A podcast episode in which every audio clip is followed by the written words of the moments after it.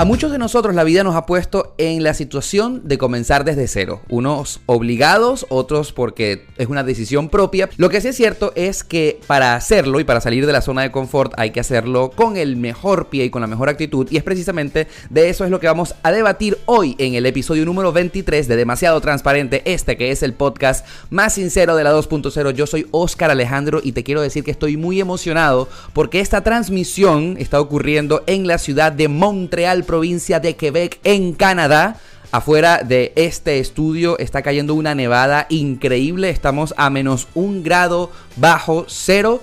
Y me encuentro con la grata y cálida compañía de una persona que admiro muchísimo y que probablemente tú conoces porque lo has visto en videos en YouTube. Y si no, te lo quiero presentar en este instante. Quiero darle la bienvenida a mi parcero, colega, youtuber, Planeta Juan, hermano, bienvenido a Demasiado Transparente. Wow, qué introducción, Oscar. Wow, no sé qué decir. Muchas gracias. Pues muy emocionado de estar en este podcast que desde el primer episodio lo escucho cuando voy eh, en el carro al trabajo y ahora estar aquí para mí es un gran honor. Muchas gracias, Oscar. El honor es mío porque si algo a mí me emociona es poder conocer en persona a alguien al cual te admiras, te inspira y que vivimos tan lejos, yo en Miami, tú aquí en Montreal, y que hoy finalmente te has humanizado ante mis ojos. Sí, sí, sí. Yo nos vimos ayer por primera vez, ¿no? En persona y cuando yo vi a Oscar eh, saliendo de la estación de bus, para mí es como si lo hubiera visto ayer. Claro. Así, sentí como, ¿qué hubo, parcero? ¿Bien o qué? ¿Cómo vamos? Y ya, o sea, como si nos conociéramos de toda la vida. ¿Crees que soy el mismo de los videos humanizado en persona? Es el mismo de los videos, como si se hubiera salido de la pantalla, así como la película esta de El Aro, cuando la niña se sale del televisor. Y ahí ya está aquí presente. Antes de comenzar a desarrollar el tema de hoy, que va a estar muy interesante y que por supuesto te invito a que escuches hasta el final, yo primero como siempre te quiero dar las gracias y te quiero recordar, es una tradición hacerlo en demasiado transparente, gracias por tu tiempo. Quiero recordarte que el tiempo es el recurso más valioso que todos los seres humanos tenemos. Podemos perder una esposa, el marido, podemos perder la casa, el carro, podemos perder 100 dólares y todo eso que te acabo de mencionar lo podemos recuperar, quizás con más esfuerzo o no, pero el tiempo es lo único que no podemos echar para atrás. Y yo odio perder mi tiempo. Así que tú que le has dado reproducir una vez más en tu aplicación favorita, bien sea en Apple Podcast, en Spotify, en Google Podcast, en cualquiera sea tu favorita, y estés escuchando este podcast, yo te quiero decir, sin que me quede nada por dentro, que te amo porque has escogido lo más valioso que tú tienes, que es un segundo de tu vida, compartirlo aquí en tu carro, en la casa, en la cocina, haciendo el amor en la ducha, como en, este, en, estos días me dijeron. Así que, pues, muchas gracias. Lo valoro muchísimo y gracias por estar allí. Ahora sí, ya basta de la cháchara habitual. Vamos a comenzar a debatir este tema que tanto nos intriga. El comenzar desde cero. Preparados, listos. Vamos a empezar de cero con este podcast que se trata de comenzar de cero. Muy bien. Pero antes, yo quiero introducirles y justificarles la presencia de Juan Felipe Puentedura. ¿Qué apellido tan particular, ah? Es un apellido particular que viene de una ciudad muy linda en el norte de España que se llama Pontevedra. Ajá. Donde muchos de sus habitantes tienen apellidos Puente algo. Oh.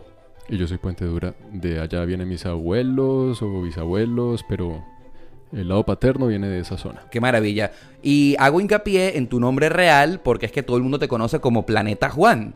Eh, exactamente, yo creo que es como, si no la segunda vez que digo mi apellido eh, así como al público, eh, de toda mi, mi, vida y toda mi trayectoria y vida virtual online, nunca he mencionado cómo es mi apellido hasta ahorita. Bueno, bienvenido. Es por eso precisamente estamos acá en Demasiado Transparente. Nacido el 27 de octubre de 1984 en Panamá. Pero te criaste en Bogotá y por eso tu particular y cálido acento colombiano. Pero tu papá es argentino, tu mamá es colombiana, pero ahora te has convertido en el representante de un país tan lindo como Canadá. Un panameño 100% colombo-canadiense. De raíces argentinas. Y de raíces argentinas por el lado de mi papá. Allá en Argentina tengo hermanos, tengo hermanas, tengo sobrinos, en Colombia también. Pero lo que yo digo cuando la gente me pregunta, ¿usted entonces de verdad de dónde es? yo digo, cuando la selección Colombia de fútbol va al mundial, de ahí es donde uno es. Uno va es hincha del equipo y de ese equipo es del país que uno es. Si yo soy hincha de la selección Colombia, yo soy colombiano Cuando juega Argentina, pues... Mm, normal. Está bien. Pero cuando juega Colombia, uy, quietos. Y precisamente con esta liga de nacionalidades que tienes es que va perfecto el nombre de Planeta Juan. Eres un ciudadano de este planeta, del mundo. Oye, qué buen análisis, no lo había pensado así. Muchas gracias, muchas gracias. Sí, tiene probablemente sentido. El hecho es que ya tienes ocho años viviendo en este país eh, que está bien pegado al Polo Norte. De profesión, ingeniero industrial especializado en mercadeo, pero la gente te conoce realmente por tu carrera como youtuber. Sí, es verdad. ¿Cómo se combina un ingeniero ante las cámaras? Eh, yo creo que mm, sí se combina en, cuanto a que los polos opuestos se atraen. Eh, la ingeniería con la parte de creatividad Mm, yo en mi carrera no supe cómo explotar ese lado en, la ingeniería. Entonces, ¿por qué decidiste estudiar ingeniería? Si es algo que no eh, te mueve, no te hace sentir bien o feliz. Exacto, sí, en el momento me hizo sentir feliz, en el momento me hizo sentir bien, pero yo creo que la vida necesita cambios, transiciones, evolución. Entonces, eh, no todo puede ser cuadriculado, no todo puede ser uno más uno es dos. Entonces yo necesitaba tener como una motivación para explorar el lado creativo de mi cerebro que sentía que se estaba marchitando un poco. Y tú antes de comenzar tu canal de YouTube, ¿sentías algún tipo de pasión por comunicar o esto lo descubriste después? Esto lo fui descubriendo en el camino. Y cuando lo descubrí, muchas de las cosas en mi vida empezaron a tener sentido. Es como si por dentro eso existiera, pero estaba dormido. Mm. Y YouTube, las cámaras, la fotografía, empezó a ayudarme a, despertar a esa, ese, pequeño, ese, ese pequeño habitante dentro de mí que me estaba diciendo, hey, hay algo aquí que está esperando, que está pasando. No es coincidencia que este podcast eh, lo esté titulando Comenzar desde cero, porque es que tú te has convertido en la guía de muchas personas que están buscando eh, renovar su vida en un país como Canadá y te has convertido en el norte, en el papá, en ese profesor, en ese amigo aliado que ayuda a muchísimas personas a comenzar desde cero. Unos lo logran, otros no, pero lo que sí es cierto es que tú durante estos tres años que tiene tu canal de YouTube te has convertido en el líder en la guía para comenzar desde cero. ¿Cómo te sientes al respecto? ¿Ha sido a propósito? ¿Siempre eh, quisiste serlo? Eh, yo creo que la clave es que yo sé exactamente lo que se siente. Yo he pasado por las etapas. Mm, eh, cuando yo, por ejemplo, para dar un ejemplo, veo muchas páginas de internet o inclusive blogs que dicen, inmigra a Canadá, es fácil, rápido y barato. Entonces yo entiendo que no es ni rápido, ni fácil, ni barato. Yo sé que hay un proceso, yo sé que hay unas dificultades, yo sé que hay todo, todo, todo un cambio de vida, un cambio de mente y muchas barreras, obstáculos, pero también mucho agradecimiento y mucho reconfort cuando se logran esas metas. Yo sé cuál es el proceso de, cero a llegar acá y al sentirse ya bien y poder decir que Canadá es mi casa y Canadá es mi hogar. Todo eso, poder decir esa frase, es un proceso largo. Yo lo entiendo y creo que al transmitirlo, mi historia real, eh, la gente puede entender un poco más a nivel personal, primero lo que, lo que les espera, lo que les espera al querer venir aquí. Segundo, nosotros sentimos inseguridades, sentimos eh, inclusive depresiones o lo que sea que, que, tenga que ver con la idea de irse del país. Todas esas cosas yo las he sentido como las hemos sentido la mayoría de las personas que nos vamos de la casa.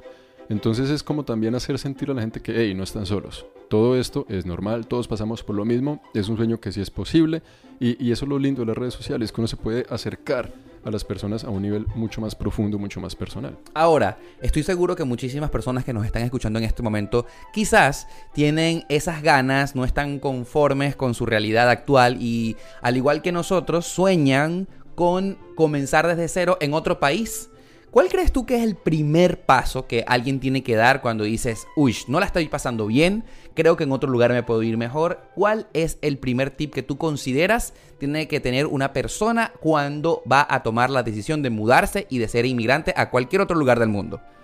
Hay que tomar una decisión loca, hay que saltar. Por ejemplo, yo sé que la atadura principal es renunciar a nuestros trabajos. Sí. Y uno dice, uy, no, yo renuncio a mi trabajo y ahora que me voy, allá no consigo nada.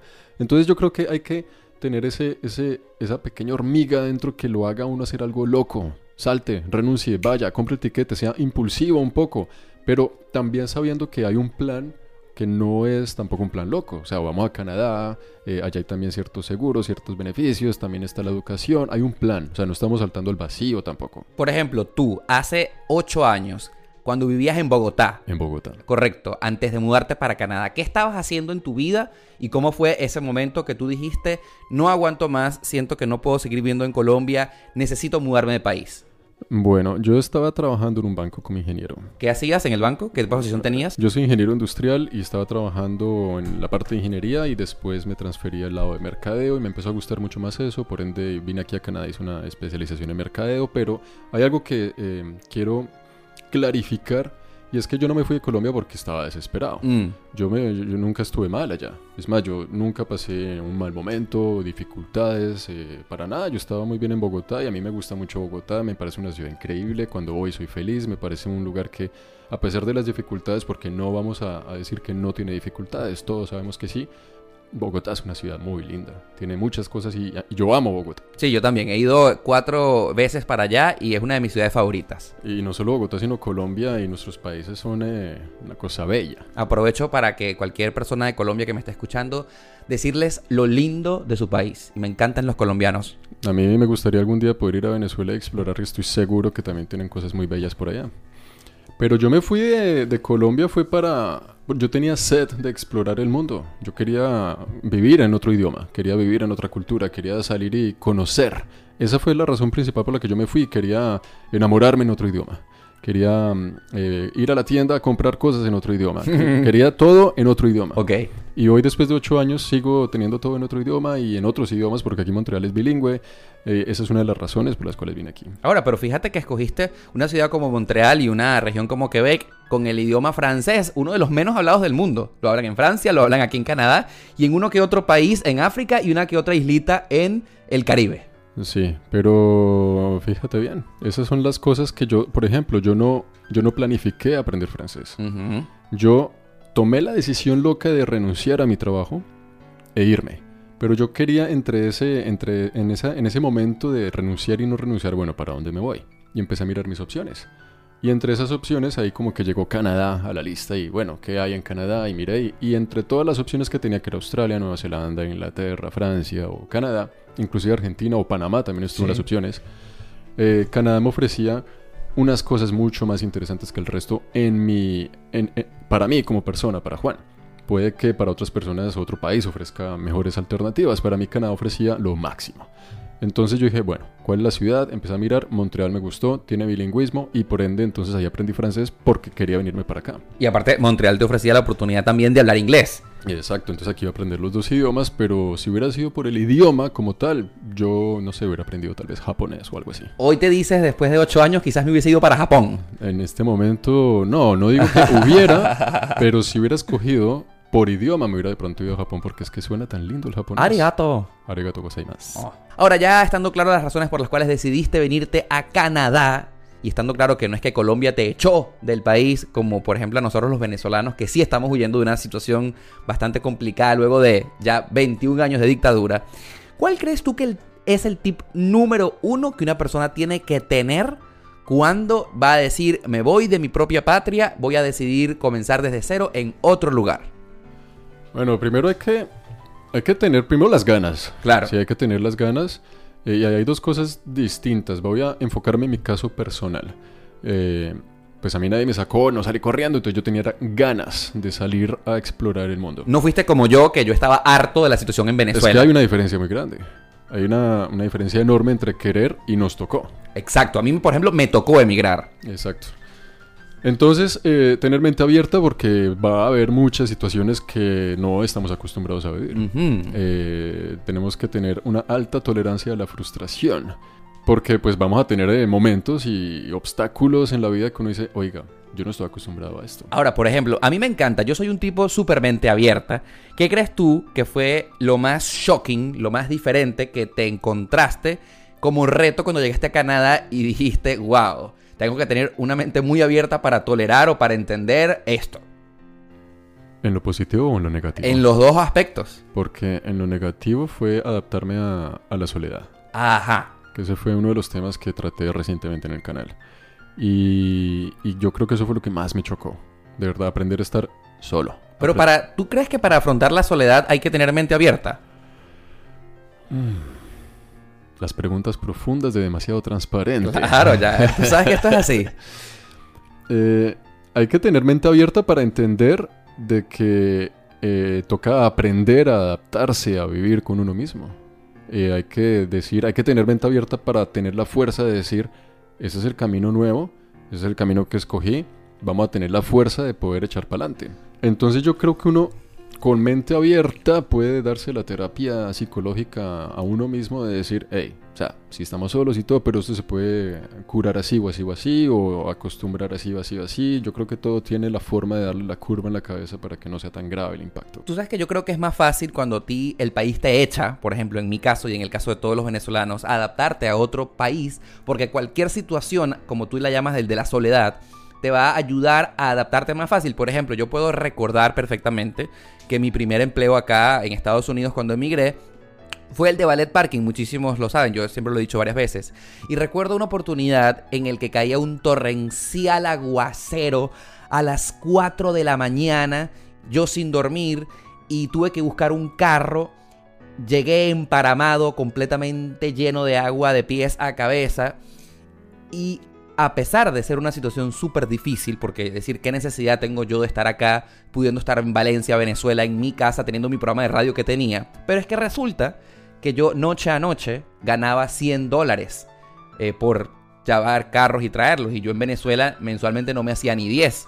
Entonces decía, prefiero estar acá mojado en un palo de agua horrible, con bajo truenos, centellas, pero estoy ganando 10 veces más que lo ganaba en mi país. Entonces eso, eso me ayudaba a aceptarlo. Y decía... Yo cuando estaba en la universidad, en varias de las eh, vacaciones que teníamos entre semestres, me iba a Estados Unidos a, a loquear. De joven, adolescente, a loquear, a trabajar en lo que fuera, a pasear de aquí para allá, a coger un autobús. Y en uno de esos trabajos que tenía como para simplemente pasar el tiempo, eh, fui ballet parking también. Ok, pero ya estando aquí en Canadá, ¿te refieres? No, en Estados Unidos, en Houston, Texas. O sea, antes de venirte a Canadá viviste en Houston. Yo estuve en varios lugares de Estados Unidos antes de venir a Canadá. Ok. Entonces eh, iba las vacaciones a una ciudad, me volvía. Iba después a otra, me volvía. Estuve en Miami, estuve en Houston, en Boston, en otros lugares de la costa este norteamericana, haciendo trabajos de todo. Pero también lo hacía era por por, por loco, o sea, por tener la aventura de trabajar en lo que fuera, de salir, de conocer, eh, y toda la plata me la gastaba en, fiesta, en cosas de niño, de adolescente, que no tenía ningún tipo de proyección de vamos a trabajar en esto para ser una mejor persona, ni nada de eso. Yo simplemente quería loquear y fui a ballet parking también. Ahora, pero con respecto al tip número uno para comenzar desde cero en otro país, ¿no me has dicho qué ha sido lo que más te impactó, que tuviste que abrir tu mente mucho más de la que ya la tenías?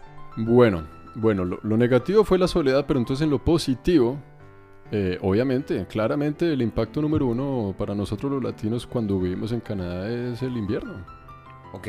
Entonces, esa es una adaptación positiva porque a mí me gusta mucho el invierno. Me gusta mucho la nieve. Ahorita estuvimos antes de grabar este episodio con Oscar afuera haciendo muñecos de nieve y jugando y grabando videos para los canales. Y a mí eso me encanta. Pero es una adaptación que hay que tener mente abierta porque eso nos cambia la rutina 100%, nos cambia la vida, nos cambia todo. Ah, pero eso es algo fácil, adaptarse a ver nevar. Eh, no estamos hablando de que tengo que abrir suficientemente mi mente para aceptar y para comprender esa nueva realidad. Pero es que ahorita estuvimos afuera en lo lindo de la nieve. Cuando estamos en la rutina laboral de que cae nieve todos los días y que uno necesita el carro para ir a trabajar, para ir a hacer mercado, para ir a hacer una vuelta y el carro está bajo una tonelada de nieve hay que no solo tener la mente abierta, sino también buen músculo en el brazo para quitar toda la nieve con una pala todos los días antes de ir a trabajar. Entonces son cosas que para mucha gente puede ser difícil adaptarse, asimilar, y para otras personas que de pronto tienen la mente abierta de decir, eh, pues así es aquí, así es en Canadá, es otro estilo de vida. Ahora, yo pensaba que me ibas a decir cosas más locas. No, realmente me has decepcionado un poco con el tema de la mente abierta. Yo pensaba que te iba, me ibas a decir, ah, el tema de las drogas, de la marihuana, me ibas a decir a lo mejor el tema de la homosexualidad, que aquí en Montreal es tan abierto todo eso. Pues es que mira que yo vengo de Bogotá, que es una ciudad grande. Entonces, al ser una ciudad grande, estoy muy acostumbrado desde niño a, estar rodeado de todos estos tipos de problemas que en el primer mundo son tan comunes. De ver eh, la droga, el alcohol o, la comunidad gay. En Bogotá hay una comunidad gay muy fuerte. Eh, en Bogotá hay un barrio que se llama Chapinero, Chapinero. Chapinero, que es eh, Chapi Gay, le dicen. Ese es como el barrio gay de Bogotá. Uno está acostumbrado a ese tipo de cosas que aquí, cuando vine, pues no fueron tan chocantes tampoco. Mm, o sea que no estamos hablando de un shock cultural tan grande. No, no, no, no. Fue un shock cultural tan grande. Em, fue un choque, un shock climático. Un shock climático y un shock de pues de dejar a la familia, a los amigos y, y, enfrentarse a uno mismo cara a cara contra el mundo completamente solo. Esas dos cosas para mí fueron las más importantes. Yo creo que la respuesta entonces es obvia. El señor Juan es un tipo de bastante mente abierta, porque si lo único que te impresionó fue el tema de la nieve, entonces, basta, como estamos claros, ¿no? Estamos tranquilos. Sí, estamos tranquilos. Yo creo que también el hecho de haber viajado mucho a Estados Unidos antes de venir a Canadá, ya como que había practicado mucho lo que es vivir en Norteamérica, entonces venía un poquito acostumbrado. Me decías que otro de los tips para comenzar desde cero es tolerancia a la frustración, pero este tip me asusta un poco, porque tolerar es como aguantar. Y yo soy de los que no eh, permite el tema de la frustración. Cuando yo me frustro por algo, inmediatamente me pregunto, ¿qué tengo que hacer para salir de este hueco? Pero es importante tolerar la frustración porque cuando nosotros tenemos un sueño, y el sueño mío era hacer de Canadá mi casa y lograr estar aquí bien, hubo muchos obstáculos en el camino. Y en esos obstáculos hubo muchas frustraciones. Y entre esas frustraciones hubo momentos en que yo decía, me devuelvo para Colombia. Yo no quiero saber más de esto. ¿Y qué te detenía? Eh, la tolerancia a la frustración. La tolerancia a decir, esto está complicado, esto está difícil, pero no voy a dejar. Vamos a darle. Entonces uno respira hondo, profundo y, y dice, ok, vamos a seguir, vamos a intentar, no nos vamos a dejar. Y en este momento, ocho años después, yo miro para atrás y digo, valió la pena. Si me hubiera devuelto, si hubiera dejado todo tirado para simplemente salir corriendo de esas frustraciones, muy probablemente me hubiera arrepentido. Ahorita miro para atrás y digo, valió la pena. Ahora, pero hay muchas personas que ciertamente no toleran la frustración y se devuelven. Uh, muchísimas. ¿Cuál crees tú que es la principal herramienta o el principal arma de que cuando tocamos fondo podemos decir, no, no vamos a echar todo por la borda, no voy a hacer que todo este tiempo lo pierda, vamos a aguantarnos un ratico más. ¿Qué señales debemos captar? Hmm. Oscar pone las preguntas que son las interesantes. Claro.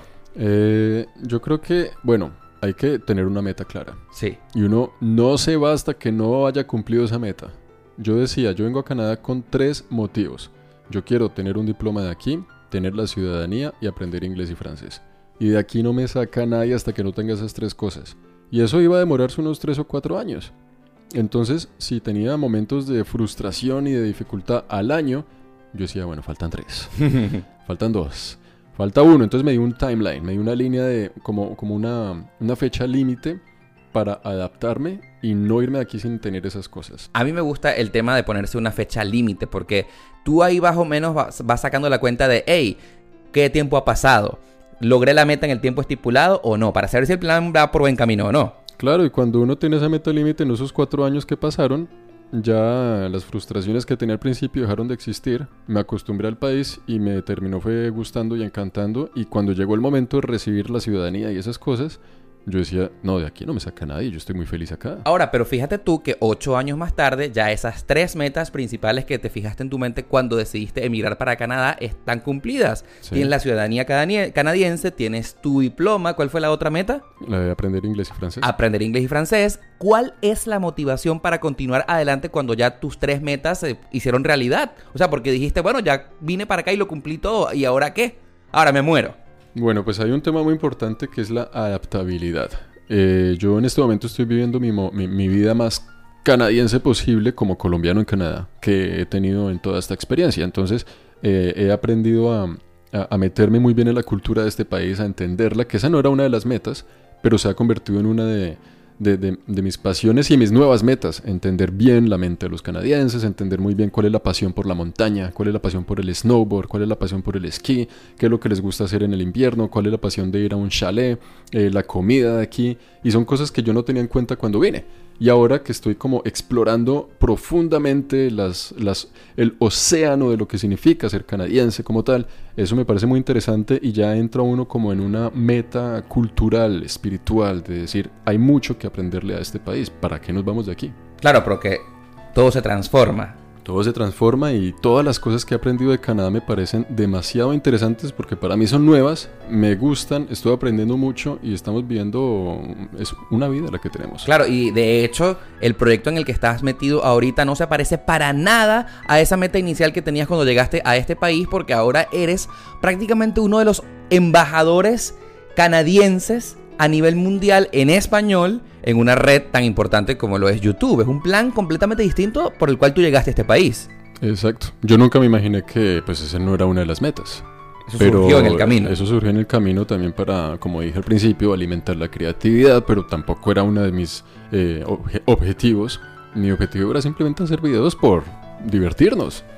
Y pues cuando yo vi que tenían impacto y que había gente que me veía los videos para informarse de Canadá, para tener eh, información de este país, ver cómo era la vida aquí y que les están ayudando, ahí encontré otro motivo que es, wow, o sea, puedo poner un granito de arena eh, de alguna forma eh, positivo, puedo crear un impacto positivo como sea a través de estos videos que me gusta hacer. Y ahora, de repente, en esta nueva realidad, vienes y te has convertido en una persona que va caminando por las calles de Montreal y a las personas les provoca pedirte una foto, como ya lo vivimos en conjunto el día de ayer. A mí me causa mucho agrado cuando una persona se me acerca y me dice eh, gracias por tus videos, me sirvieron mucho como guía para visitar a Montreal o, o inclusive para venir a vivir aquí. Y yo digo, no puedo creer que los videos de YouTube, el impacto que, esa red social tiene, ¿ah? Sí. Eh, gente que toma decisiones de cambiar su vida de rumbo completamente. Gracias a ti. Gracias a, YouTube, gracias a un mensaje, gracias al acceso que tenemos a la información. ¿Qué, te hace sentir eso? O sea, ¿te llena? Eh, ¿Te hace creer más que los demás? ¿Cómo, cómo se siente Juan no, me, cuando te piden una foto? Me da gratitud. Eh, siento cariño, siento amor, siento gratitud, siento como una paz, como, wow, qué lindo. Ahora, muchos pierden el norte en este camino y es importante abordar el siguiente punto, que es el tema de la humildad. ¿Por qué crees tú que hay que permanecer humilde para comenzar desde cero? Porque eh, tú lo vas a perder todo, o sea, hay que dejarlo todo para empezar de cero, sí. de cero. Sí, sí, sí. Y, eso causa un impacto psicológico bien importante. Eh, la persona que tú eres en Colombia, aquí ya no lo eres. Y si tú, por ejemplo, en Colombia o en Venezuela tenías cierto estatus, digamos que en las calles te decían, sí señor, siga señor, ¿cómo no? Solo por usar una corbata, que en nuestros países, eh, no sé cómo será en Venezuela, pero si un señor usa corbata le dicen señor. Y si el señor ya no tiene corbata, entonces no le dicen señor. Entonces si uno tiene como ese tipo de... yo era. De estatus. Yo tenía. Sí, sí, exacto. Y, y, todo eso uno viene acostumbrado, pero aquí ya no lo tiene. Entonces uno aquí se va a dar golpes. Uno aquí va a encontrar gente que... Ajá, ¿de dónde eres? Colombiano. Ah, ok, el colombiano. Y ya, uno es el colombiano, no importa dónde venga de, nada, o sea, no importa si es ingeniero o es eh, lo que sea, o sea, nada de eso importa. Todo lo que construimos que nos hace una persona y las cosas que nos hacen orgullosos de nosotros mismos, aquí dejan de existir. A nadie le importa. Entonces uno se da golpes de humildad como, uy, oiga, aquí uno simplemente una oveja más del rebaño y hay que eh, entender no pasa nada. No pasa nada. Ahora, pero estoy seguro que muchas de las personas que todavía viven en sus países de origen y que están escuchando este podcast, más bien los estamos llenando de, miedo. Porque eh, son ingenieros, son abogados, son médicos en sus países y de repente están claros después de escucharnos que quizás la vida que tenían no va a ser igual. Por ejemplo, van a tener que enfrentarse a ser mesoneros o a hacer ballet parking o a pasear perros. Claro. Y no es lo que están acostumbrados a hacer. Mira, yo no me arrepiento de nada y estoy, lo volvería a hacer y lo volvería a hacer y lo volvería a hacer.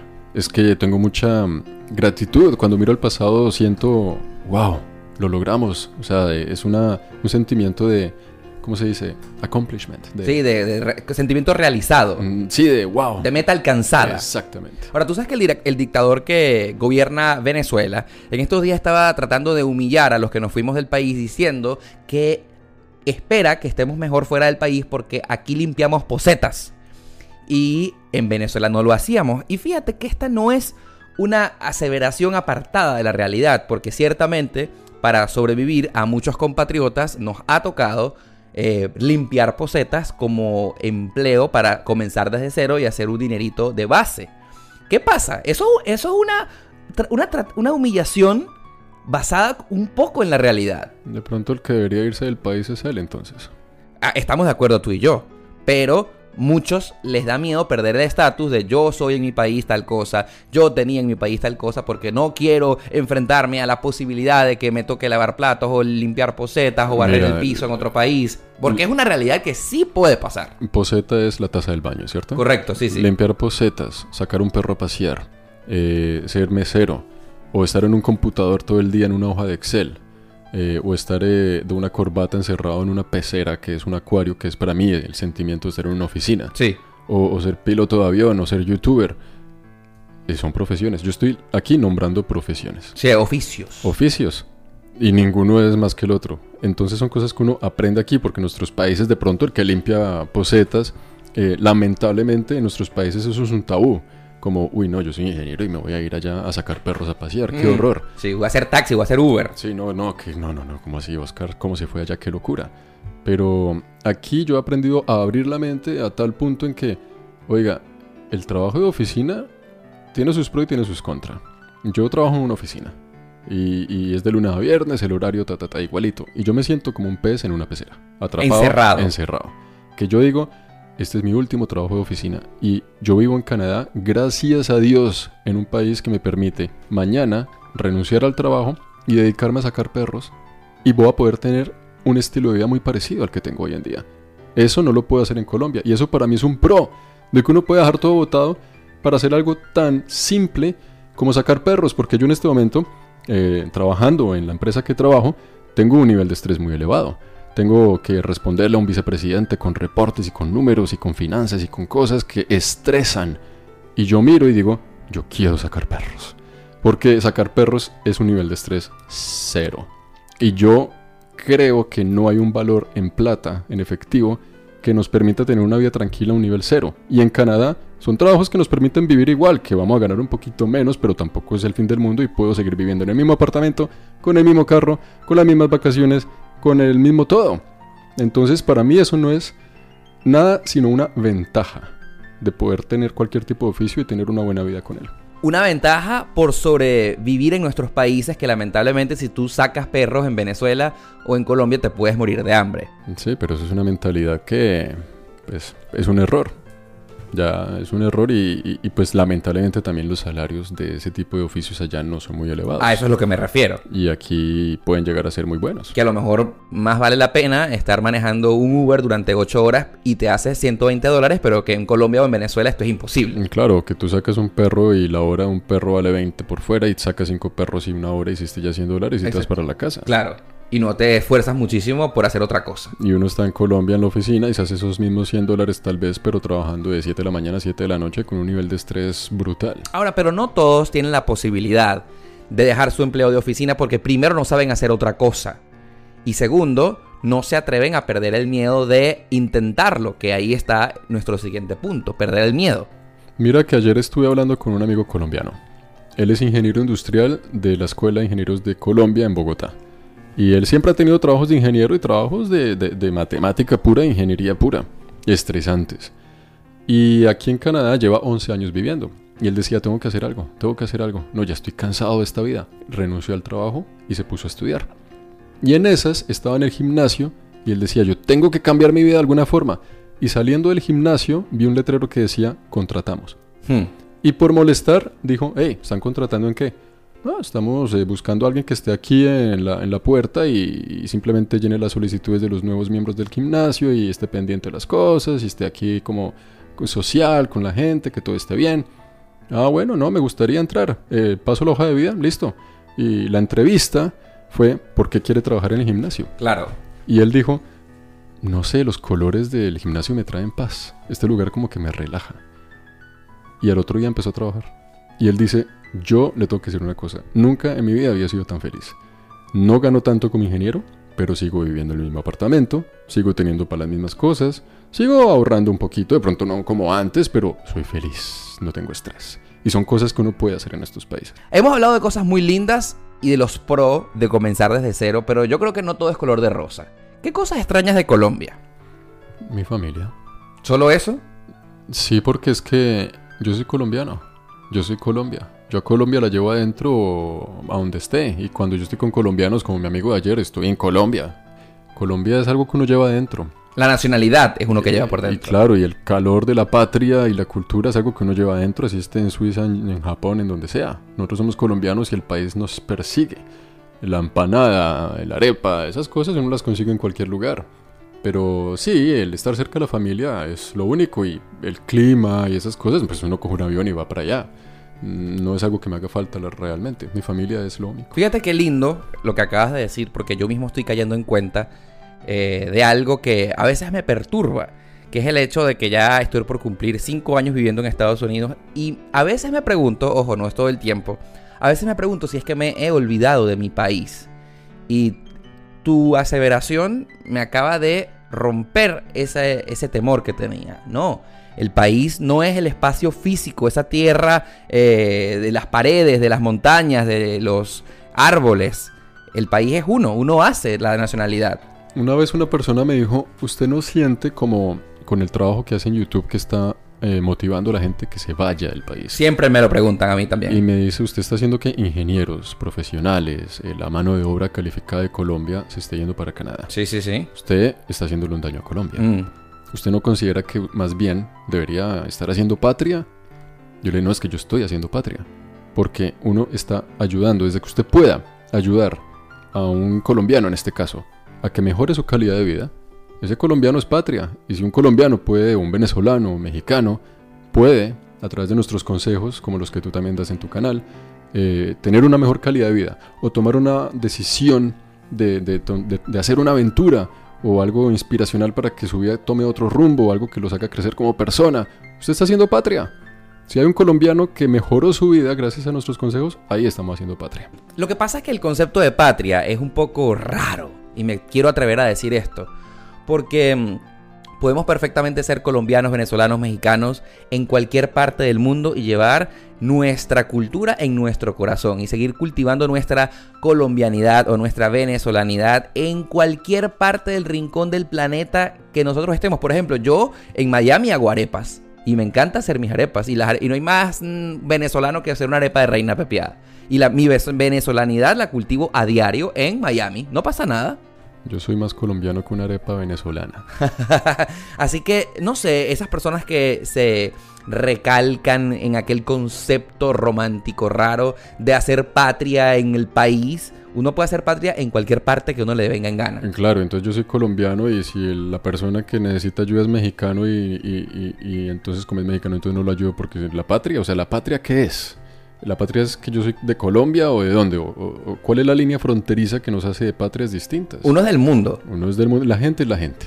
La humanidad es la humanidad. Y si usted puede hacerle el bien al colombiano, al costarricense, al que sea, la patria es el planeta. Y no es el hecho de decir que uno es antipatriota o montar cacho a la nacionalidad de uno, porque, por ejemplo, últimamente que he estado viajando y conociendo otras culturas, me encanta probar lo nuevo y lo diferente, más allá del pabellón criollo que me parece divino, que una cachapa con jamón y queso de queso guayanés, uff, se me hace agua a la boca pensarlo, de una arepa de reina pepiada. Pero resulta ser que ahora me encantan, por ejemplo, los tacos al pastor de México. Deliciosos los tacos. de lo que sea. Divino. Y hoy me llevaste a probar un plato típico eh, canadiense que es las papitas fritas con tocino. ¿Cómo era eso? No, eso es eh, fish and chip, que es pescado con este, pero el que comimos ayer, que es la poutine, ese es el plato típico de Quebec. Uf, qué rico. Entonces yo digo, la gente a veces dice, me voy de Colombia y vienen aquí a Canadá y extrañan la empanada. Pero aquí, por ejemplo, la poutine es deliciosa. A mí me encanta, hay mucha gente que no le gusta, a mí me encanta la poutine. Y si nos vamos a Japón, vamos a comer eh, okonomiyaki, que es una vaina muy rica, que el que sabe qué es, a mí me encanta esa vaina. Voy a anotarla porque voy a Japón este año. Okonomiyaki. Okonomiyaki es un plato delicioso. Anotando. Imagínese uno ir a Japón y buscarle el primer restaurante colombiano para comer arepas. No, no, no, no, no, no, no. Eso no tiene sentido.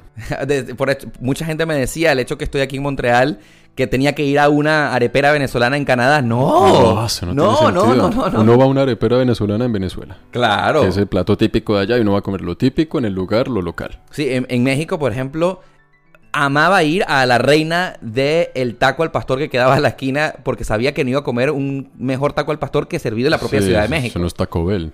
No, que no, que sea otro, otro tema, ¿no? No, Taco Bell es otra cosa aparte, que eso no tiene nada que ver. El Taco Bell es una adaptación mexicana americana y en realidad es Tex-Mex. Sí, sí, sí, sí, sí. No, no, no. El taco, taco me lo respetan. ¿Qué crees tú que es lo más lindo que te ha pasado siendo youtuber? Eh, muchas cosas. Wow. Em, la gente, la respuesta de las personas que, que, dicen que toman una decisión de vida gracias a los videos, que cambian o que vienen con toda su familia y, a veces me los encuentro en la calle y dicen, Juan, gracias, los consejos me sirvieron, estamos aquí gracias a un video. Y yo digo, wow, ¿y les ha gustado Canadá? Sí, nos encanta, que no sé qué. Eso ha sido lo mejor, eso ha sido como el, el factor más importante.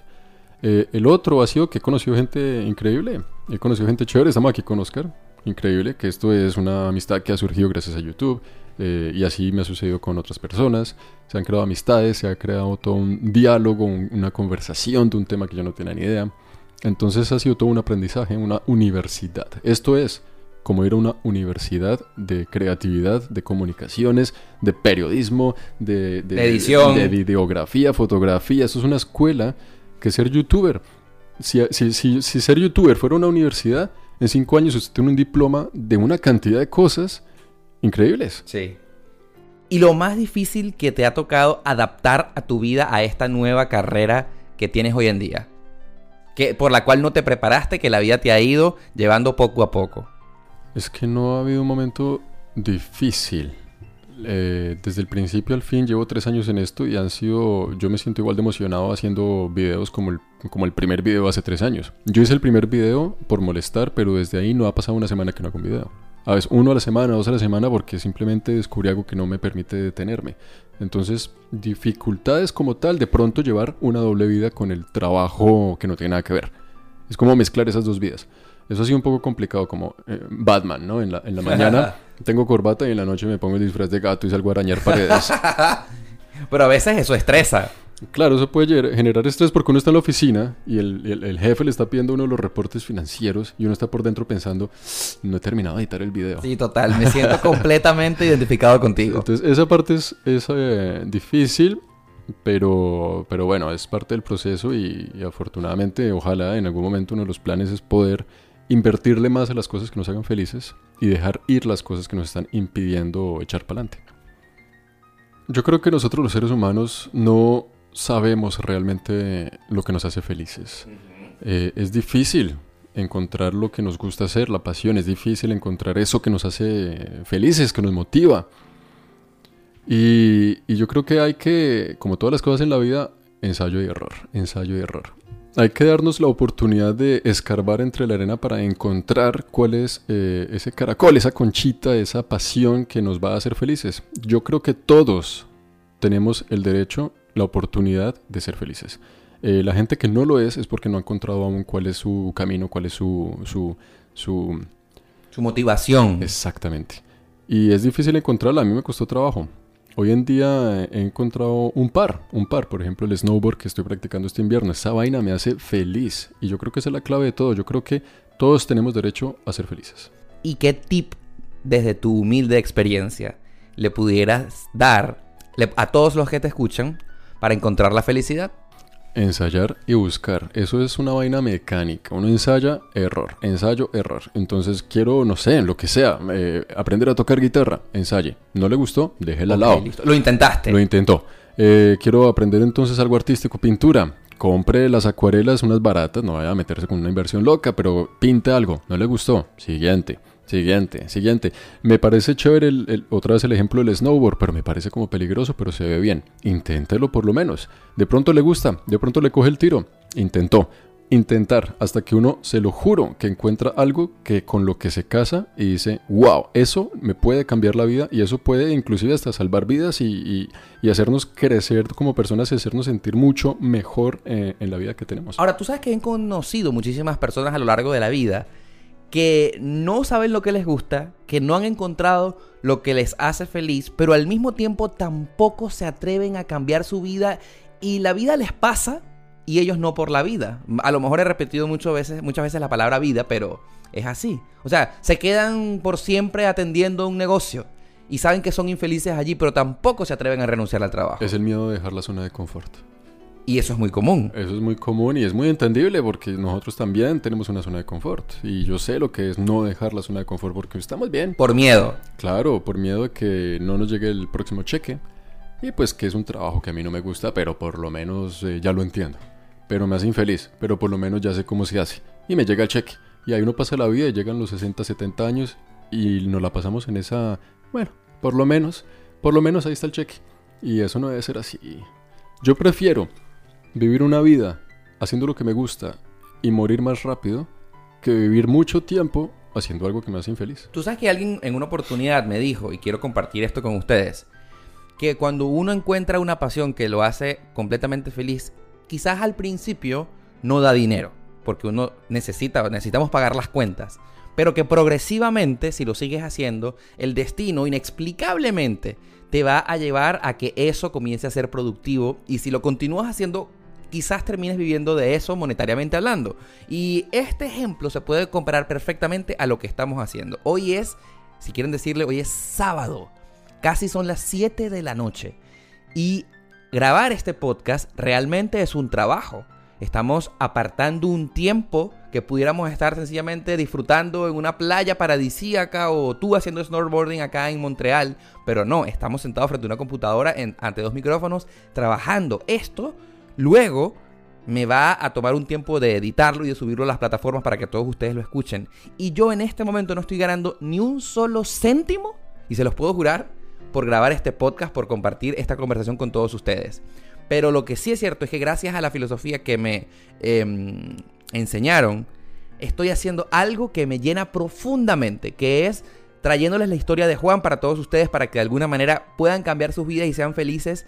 Y esto se va a convertir tarde o temprano en una actividad que me va a generar ingresos.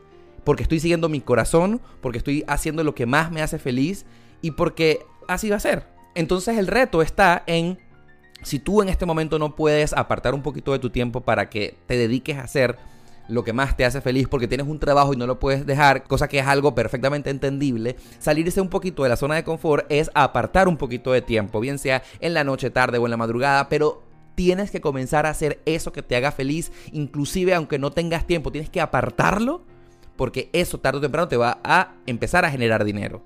Y hay una cosa muy eh, clara, toca decirla. Uno, trabajo es una palabra que a mí no me gusta. Ok. Yo trabajo, siento un peso en la espalda, como una roca grande. Un hobby, una pasión, cuando uno logra trabajar, usando ese término, en algo que lo apasiona y le gusta, uno nunca va a querer pensionarse. Nunca, jamás. Y uno nunca va a querer dejar de trabajar, porque eso ya no es un trabajo. Pero como por ejemplo lo que estamos haciendo nosotros en este momento. hace, hace ratito estábamos grabando un video, que de cierta manera es un trabajo, porque genera ingresos. Y este podcast también es un trabajo, porque pudiéramos perfectamente no estar haciéndolo. ¿Cierto o falso? Pero es algo que te está, que te apasiona hacer. Absolutamente. Exactamente, esa es la gran diferencia y por lo tanto lo disfrutas igual. Exactamente, entonces nosotros podemos seguir haciendo esto de por vida cuando uno encuentra la pasión, sea el podcast, sea la radio, sea eh, la pintura, llámelo como quiera, pero es algo que es tan importante que nos va a seguir teniendo con vida y no vamos a querer dejar hacerlo hasta el último de los días. Así es que ese es el secreto de la vida. Juan, por favor, antes de culminar este episodio, algo que quisieras decir antes de finalizar. Algo que quiero decir es que mm, la vida es una, muchachos. Hay que tomar por lo menos un riesguito, arriesgarse a hacer algo interesante, arriesgarse a vivir un poco, arriesgarse a, salir, a, tomar por lo menos la iniciativa de, conocer algún lugar que queramos conocer. Eh, comer alguna vaina rara que siempre hemos querido comer. Eh, por lo menos tener la experiencia y si no nos gusta, pues nos devolvemos para la casa y seguimos otra vez con nuestras vidas. Sin miedo. Sin miedo, mijo, sin miedo. Hermano, muchísimas gracias por aceptarme la invitación. Por favor, ¿cómo la gente puede ubicarte en tus redes sociales? Planeta Juan en cualquier lugar. En todo, en Instagram, en Twitter, en todas esas vainas, en todas esas vainas, Planeta Juan, ahí estamos a la orden. Y por supuesto, si a ustedes les ha gustado este episodio, no olviden de compartirlo en sus redes sociales. Si lo están haciendo a través de Spotify, simplemente dale a compartir en tu historia de Instagram y me encantaría que me tagues, me hagas una mención de arroba Oscar Alejandro para saber que lo estás escuchando. Y si por supuesto lo haces a través de Apple Podcast, me encantaría que le des 5 estrellitas y que dejes tu comentario para que este podcast se posicione en todas las plataformas. ¿Algo más querido? Eh, Oscar, no, muchas gracias por tenerme aquí. Me siento halagado de estar en este podcast. Eh, gracias por la invitación y estoy muy feliz también de tenerte aquí en Montreal. Esta visita ha sido verdad muy especial para mí. Ay, muchísimas gracias, querido Juan. Y por supuesto, será hasta el próximo episodio de Demasiado Transparente, que como ya tú lo sabes, es el podcast más sincero de la 2.0. Chau, chau.